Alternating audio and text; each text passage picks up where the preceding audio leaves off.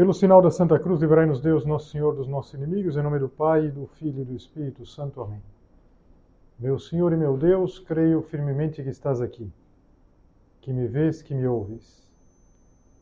Adoro-te com profunda reverência. Peço-te perdão dos meus pecados e graça para fazer com fruto este tempo de oração. Minha Mãe Imaculada, São José, meu Pai e Senhor, meu anjo da guarda, intercedei por mim.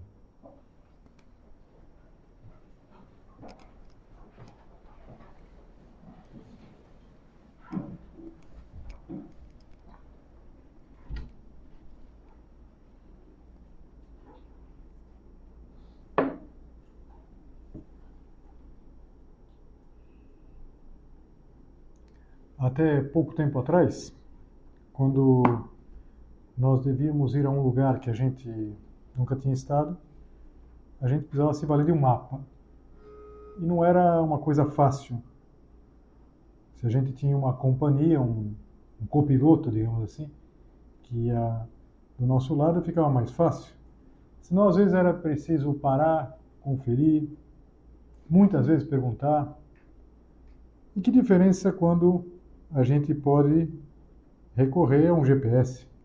Um aplicativo, Waze, Google Maps, uma voz que vai dando segurança, na verdade. Ontem eu precisava ir num lugar que eu nunca tinha ido, não tinha a mínima ideia. Então, liguei lá e desentendi. Vira direita, vira esquerda, vira direita, vira esquerda. E de repente você chegou ao seu destino. E a gente tem a certeza, né? É maravilhoso. O mapa é mudo, o mapa não fala, o mapa não avisa. O GPS tem até paciência quando a gente erra, ele não xinga a gente e, recalcula a rota.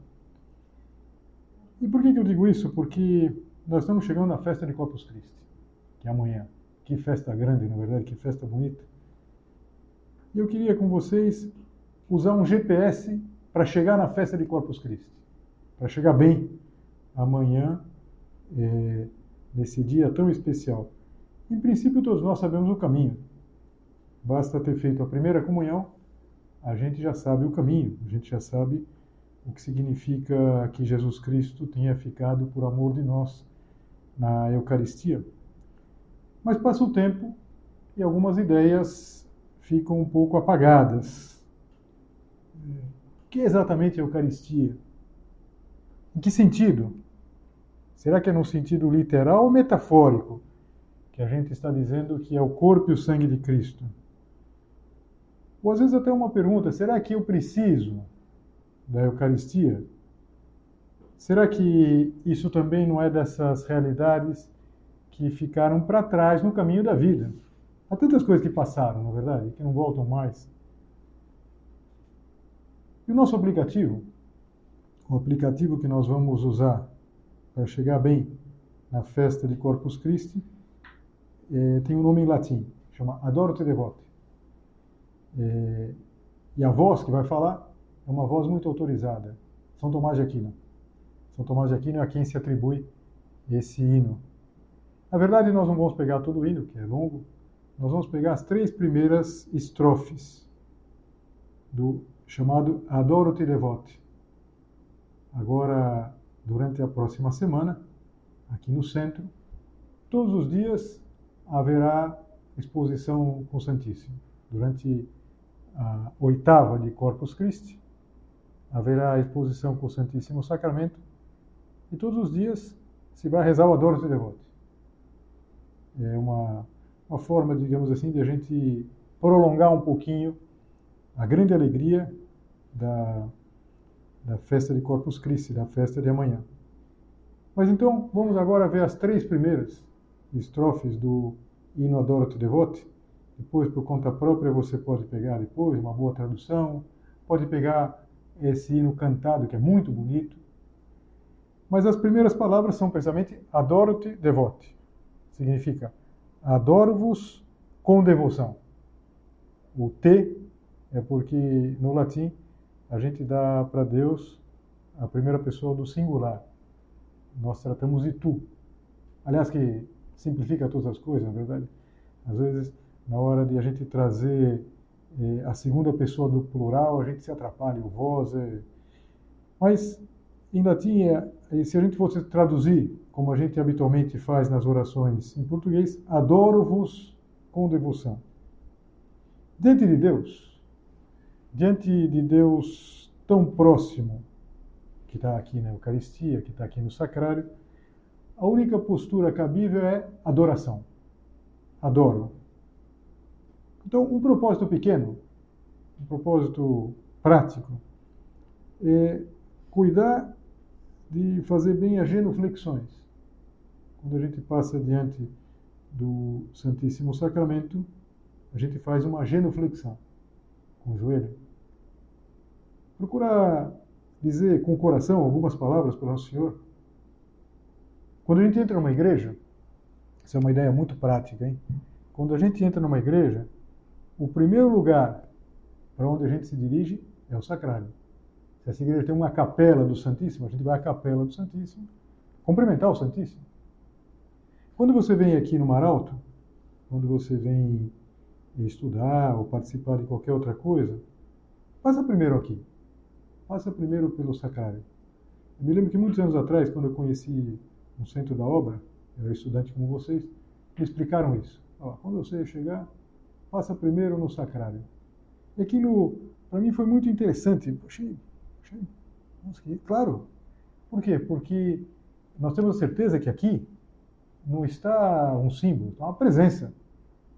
E se é uma presença divina, porque é o próprio Deus, está escondido, é, é importante que a gente queira é, cumprimentar, adorar. Adoro-vos com devoção. E as palavras seguintes fazem referência exatamente a esse fato de que é um Deus escondido.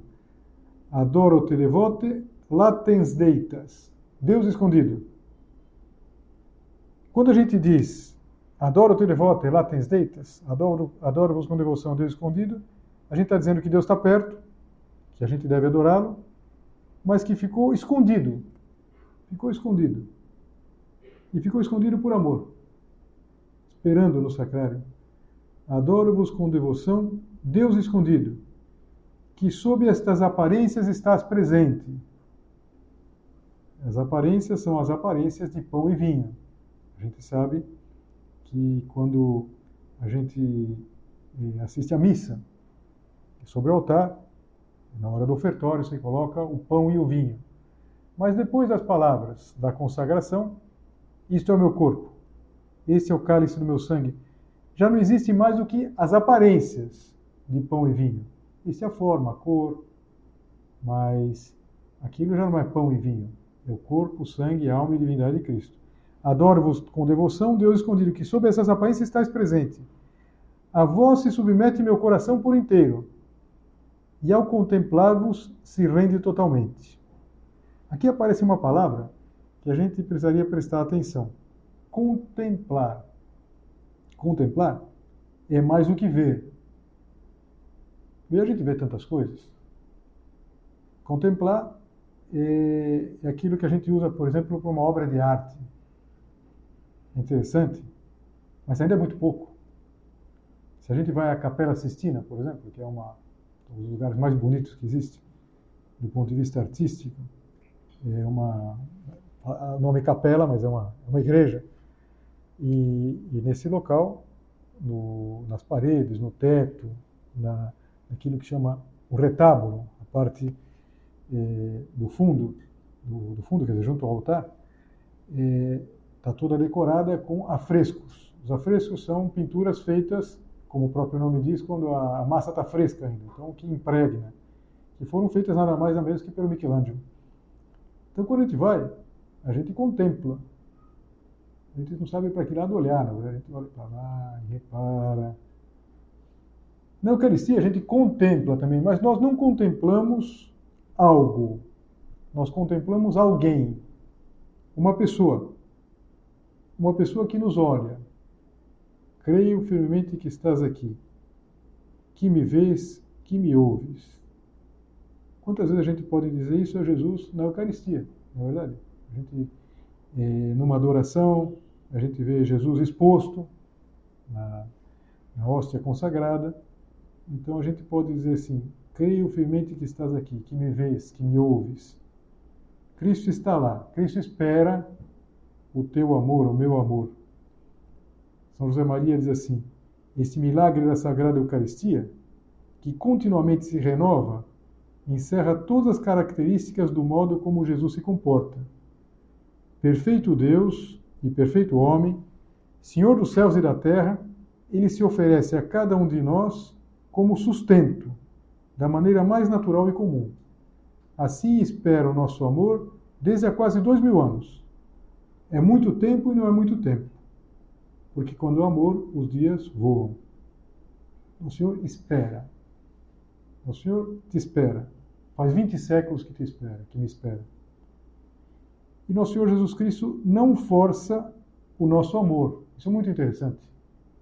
Porque ele se entrega, poderia, evidentemente, exigir a nossa, a nossa adoração, porque é nosso Criador, porque o nosso ser depende dele. Se Deus parasse de pensar em cada um de nós, a gente se reduziria ao nada. E, no entanto, nosso Senhor eh, tem essa atitude amorosa, que é o que a gente diz na segunda estrofe do Adoro-te Devote, que diz assim: Visus tatus gustus intefalito. A vista, visus. Tatus, o tato. Gustus, gosto, paladar. Intefalito, é, falham, que se enganam. Por quê? Porque a gente vê e vê uma, um pedaço de pão ázimo, branco. O tato também a gente não percebe, e o próprio gosto esses sentidos eles se enganam. Sed audito solo tutto credito. Aqui está falando audito. Mas basta o ouvido para crer com firmeza. De fato, a gente ouve.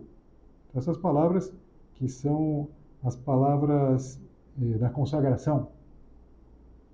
E em seguida, assim: Credo quid quidixi dei filhos, crê em tudo o que disse o Filho de Deus Niloc verbo veritatis verius. Nada mais verdadeiro que esta palavra de verdade. Quando a vista, o tato, o gosto tentam avaliar a presença, a presença verdadeira, real, substancial de Cristo na Eucaristia, falham. Porque só podem ver as aparências. Eles percebem a cor do pão, por exemplo, do vinho, o odor, a forma, a quantidade, mas não podem saber o que está presente. Falta o quê? O dado da fé. E a fé, ela vem pelo ouvido. São Paulo explicava, fides ex audito. A fé vem pelo ouvir. Nos é dado esse dado de fé, a fé que vem da escuta. Então, por isso é importante a gente pensar nesse Deus escondido que a gente crê, e a gente crê porque a gente escuta. E como que a gente escuta? Como que a gente ouve? Creio em tudo aquilo que disse o Filho de Deus. Credo quid pedixi dei filhos. Niloc verbo veritatis verius. Nada mais verdadeiro que esta palavra de verdade. Todos esses dias, amanhã, na festa de Corpus, de Corpus Christi, mas também é, nesses próximos dias. imagino que para vários de vocês vai ficar bem difícil é, vir aqui nos dias de semana, mas por que não? Às vezes é um dia que você já vem estudar, aproveita, se informe depois qual vai ser o horário da bênção com o Santíssimo Sacramento. É, mas seja lá como for, nesses dias procure reforçar a sua fé em Jesus na Eucaristia o, o Curadars, não sei se você já ouviu falar do Curadars, do hospital todo mundo já ouviu falar, mas o Curadars é um santo. É um santo cura, é um santo padre é, de uma cidadezinha chamada Ars. E esse homem, que de certa maneira ele fez uma revolução na França, é, que era um homem muito santo, um homem muito simples. Ele dizia que nós temos mais sorte do que aqueles que viveram é, contemporaneamente à passagem de Jesus Cristo pela Terra. Por quê? Porque essa gente às vezes tinha que andar horas, dias, para encontrar Jesus Cristo. E nós temos tão perto. Ele tem cada sacrário. Essa é uma ideia importante, na é verdade. Nosso Senhor está presente. E ele quis ficar presente. Quis ficar por amor. Essa é a ideia forte da festa de Corpus Christi. Talvez algum de vocês esteja pensando, mas já, já não tem uma festa da Eucaristia? Não tem a festa da Quinta-feira Santa? Que a gente celebra a instituição da Eucaristia? Que foi na quinta-feira, na véspera do dia que Jesus morreu na cruz, que ele instituiu esse sacramento de amor. Por que nós temos uma outra festa? Veja, se a gente lembra um pouquinho a dinâmica da Semana Santa, a gente se recorda que tudo vai muito rápido. E, concretamente, na quinta-feira, a gente já tem presente a sexta, que é um dia de jejum, de abstinência, é um dia, por assim dizer, em que a gente recorda isso tão forte, que Nosso Senhor morreu por amor de nós. Então, é como se a gente não tivesse o tempo que a gente tem amanhã para olhar com alegria, com é, tranquilidade, com serenidade, contemplar a Eucaristia. Então, o sacrário. Como é importante o sacrário? Quantos sacrários, na é verdade? Quantos sacrários? Às vezes eu penso que se a gente é, colocasse lá um mapa e procurar sacrários, vai aparecer aqueles alfinetinhos assim. Quantos, na verdade? Quantos sacrários? Aqui, é, talvez no local onde você trabalha, quem trabalha no hospital tem um sacrário lá, tem uma capela com, com o Santíssimo Sacramento, e é um colégio, é, tantos lugares. E às vezes a gente passa batido. Então, Vamos, por exemplo, nesses dias, nesses dias da oitava de Corpus Christi, até outra quinta, vamos estar atento aos sacrários. Talvez a gente não vá poder parar em todos, mas saber, aqui onde eu passo, tem um sacrário. Aqui eu passo, talvez, de ônibus, de carro, mas tem um sacrário. Eu posso cumprimentar com o coração? Claro que posso. Eu posso dizer uma, uma, uma oração breve? Eu posso, por exemplo, vocês já aprenderam uma jaculatória em latim. Adoro te devote latens deitas. Adoro-vos com devoção, Deus escondido. Você pode dizer isso. Como a gente pode dizer, adoro te devote latens deitas, quando faz a genuflexão. Dizer com o coração. Mas vamos para a terceira estrofe. A terceira estrofe do hino Adoro te devote reza assim. In cruce latebat sola deitas. Na cruz, estava oculta a divindade. Ou seja, quem olhava para a cruz não via a divindade, via só a humanidade de Cristo. Jesus é perfeito Deus e perfeito homem. Mas quem olhava para o crucificado não via Deus, estava oculta. Atic latet simulet humanitas. Mas aqui se esconde também a humanidade. Ou seja, na Eucaristia se esconde a divindade e também a humanidade. E em seguida assim, ambotamen credens atque confites. Creio, porém, e confesso ambas as coisas. Petot quod petive latro penitens. E peço o que pediu o ladrão arrependido. Lembra do bom ladrão? Aquele homem que estava morrendo, crucificado também, e no momento que não se via Deus, a divindade estava oculta, ele faz um ato de fé maravilhoso. Senhor, lembra-te de mim quando estiveres no teu reino. E Jesus faz aquela promessa: hoje estarás comigo no paraíso. Uma coisa belíssima. Então a gente pede para ter a fé que teve aquele ladrão, aquele bom ladrão. Uma coisa interessante do, do Adoro Te Devote, eu não não falei isso nas duas primeiras estrofes, mas acontece nas duas primeiras, nesta, nas seguintes. São sempre quatro versos, ou pelo menos a maior parte delas são de quatro versos. E os dois primeiros versos são é, uma afirmação teológica. Não sei, fala da simplicidade desse Deus escondido. Na cruz se escondia a divindade. Aqui na Eucaristia se esconde a, a divindade e a humanidade. E os dois últimos são como uma resposta da alma que contempla o mistério. Ou seja, o hino apresenta uma doutrina, os dois primeiros versos, e depois ele propõe um exemplo. No caso aqui, propõe o exemplo do personagem que é o bom ladrão, que foi capaz de enxergar o que os outros não viam. Então é muito bonito quando a gente vai. É, é, creio e confesso, ambo tamens, tamen credens atque confitens. Creio e confesso ambas as coisas. E peço o que pediu, o ladrão arrependido. Creio e confesso. Existe o risco de crer sem professar. Eu creio, mas eh, não manifesto. É o risco de uma pessoa que tem uma fé muito. Ah, sim, eu creio, mas não faz diferença na minha vida. Às vezes por respeitos humanos, ou por desinteresse, por ignorância.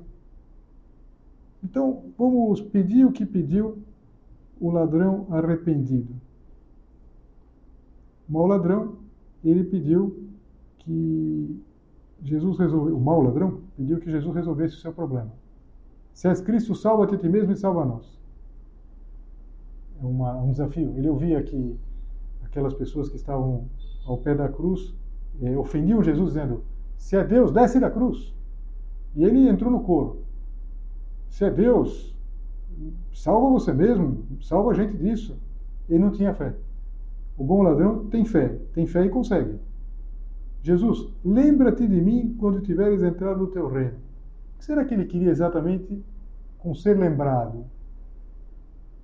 É um pedido ousado, mas também é um pedido que, de certa maneira, é muito modesto, comparado com o que ele recebeu. Hoje estarás comigo no paraíso. Nosso Senhor arrasta esse homem para o céu, porque ele tem fé. Então, o que fazer? Eu acho que nós temos que voltar um pouquinho para a raiz. Eu não sei há quanto tempo você fez é, a primeira comunhão. Vários de vocês já fizeram há vários anos. Mas vamos voltar à primeira comunhão. Lembra a primeira comunhão? Uma vez, quando o, o Napoleão ele estava no exílio, ele teve lá umas derrotas, tal, ele foi para o exílio na ilha de Santa Helena. E, claro, Napoleão tinha sido, foi um dos generais mais famosos da história, uma carreira eh, acumulada de conquistas, de glória. E um dia ele estava lá com, já tinha, tudo isso tinha acabado para ele, e ele estava reunido com uma série de ex-generais seus, e e ele perguntou: Que dia vocês acham que foi o dia mais feliz da minha vida? Perguntou assim. Então foram dizendo uma série de coisas. Sei lá, imagina falar o dia da coroação. Todo mundo lembra que ele, quando foi coroado, ele fez uma, uma, teve uma atitude de desafio lá. Ele pegou a coroa da mão do Papa e ele mesmo se coroou.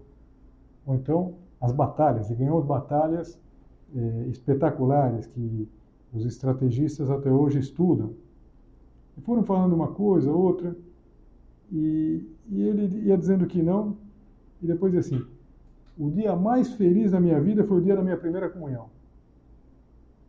Caramba, o Napoleão, na verdade, aqui, achou que não falta o respeito se, diz, se diz que não era flor que se cheirasse. Um sujeito bastante complicado, que perseguiu a igreja, Veja, se um homem assim é, voltava para a primeira comunhão, um homem que teve tantas glórias, e que não foi, insisto, o modelo de um bom cristão, é, se ele voltava à sua primeira comunhão, por que a gente não voltar agora à nossa primeira comunhão? Voltar no tempo. Para algumas de vocês, é, voltar um pouquinho no tempo eu tenho que mexer mais, tenho que voltar bastante no tempo, né? Olha aquele dia, na verdade, que a gente pela primeira vez recebeu Nosso Senhor. preocupação dos nossos pais, da nossa mãe. E a gente ia comungar pela primeira vez, aquela expectativa. A gente se preparou, algumas de vocês são catequistas, sabem como as crianças se preparam. E agora, tem uma preparação que a gente não pode, não pode saber, não pode conhecer, que é a preparação de Jesus Cristo. E é uma preparação que eu já citei aqui, mas agora eu cito é, especificamente o ponto, o ponto 537 de caminho, que é quando São José Maria dizia: Quando te aproximares do sacrário, o sacrário está aqui, Nosso Senhor, pensa que ele faz 20 séculos que te espera. Quando a gente se aproximou da primeira comunhão, depois da espera de, não sei, um ano ou mais, fazendo a catequese, a, a preparação, e o Senhor já estava nos esperando fazia 20 séculos. Há tanto tempo. Isso continua acontecendo. Cada vez que a gente volta, sei lá, se a gente tem uma temporada que a gente está um pouco afastado, quando a gente volta, nosso Senhor diz assim: Eu estava te esperando há 20 séculos. Se você comunga todos os dias, Nosso Senhor te diz: Eu estava te esperando faz 20 séculos. Está sempre nos esperando. E espera por quê? Por amor. Por amor de nós. Então a, a festa, a grande festa de amanhã, é porque Nosso Senhor nos amou tanto, tanto, se entregou para nós dessa maneira inimaginável. Nenhum de nós seria capaz de imaginar uma entrega maior que essa. Isso talvez faz, faz a gente entender a, a importância, também a importância de que amanhã seja um dia de preceito. Ou seja, amanhã é um dia de preceito. É um desses dias no ano em que, não sendo domingo, nós estamos chamados a, a participar da, da, Santa Missa.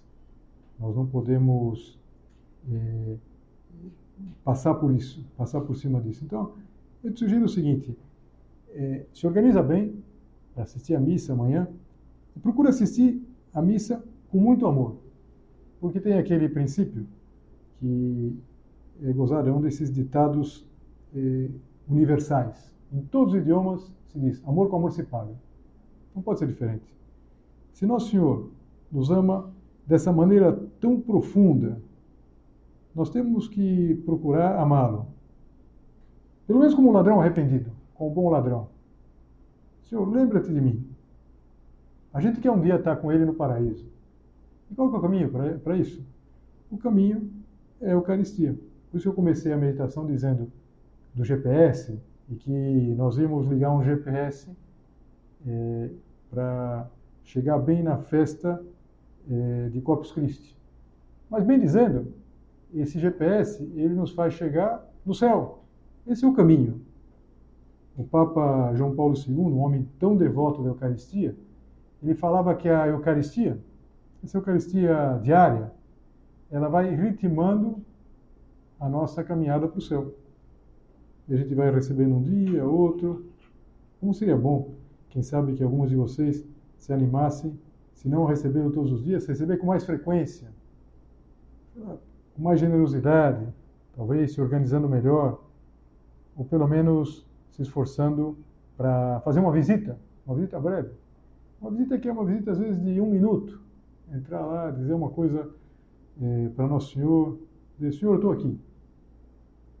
Adoro ter de volta e lá tens ditas. Adoro-vos com devoção, Deus escondido. Tem uma história muito bonita, e com isso eu termino, que é do do São Tomás de Aquino, mas não na época ele já era o grande teólogo, quando ele era pequenininho. Ele foi colocado para estudar num mosteiro. Na época era a forma de, de estudar. Ele foi colocado no mosteiro beneditino e então estava lá no quarto dele uma noite e começou umas trovoadas lá, uns raios. E tanto assim que o monge lá, o professor, ficou preocupado que ele tivesse com medo. As crianças, quando são pequenas, têm medo de raio, tem gente até mais velha que tem medo. Mas o fato é o seguinte, é que ele foi lá, foi no quarto lá onde estava o pequeno Tomás, para ver se estava tudo bem, e tomou um susto, porque ele não estava lá.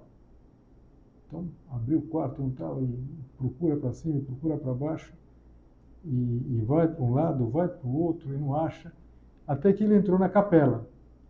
E o Tomás de Aquino, o pequeno Tomás de Aquino, estava escoradinho aqui do lado do sacrário, então, assim, escondido lá. Então, claro, ele sabia que ele queria estar do lado do sacrário. É uma coisa bonita, na verdade, é uma coisa infantil, mas que mostra um homem apaixonado pela Eucaristia. De fato, é, quantas coisas bonitas da Eucaristia a gente deve a São Tomás de Aquino. Mas vamos terminar, é, nós falamos tanto do sacrário, vamos terminar pensando naquela que foi um sacrário, aliás, o primeiro sacrário. Nossa Senhora foi o primeiro sacrário, um sacrário ambulante. Pedi a ela que nos ajude e que seja assim para nós nosso GPS, que ela nos leve para a Eucaristia e pela Eucaristia até o céu.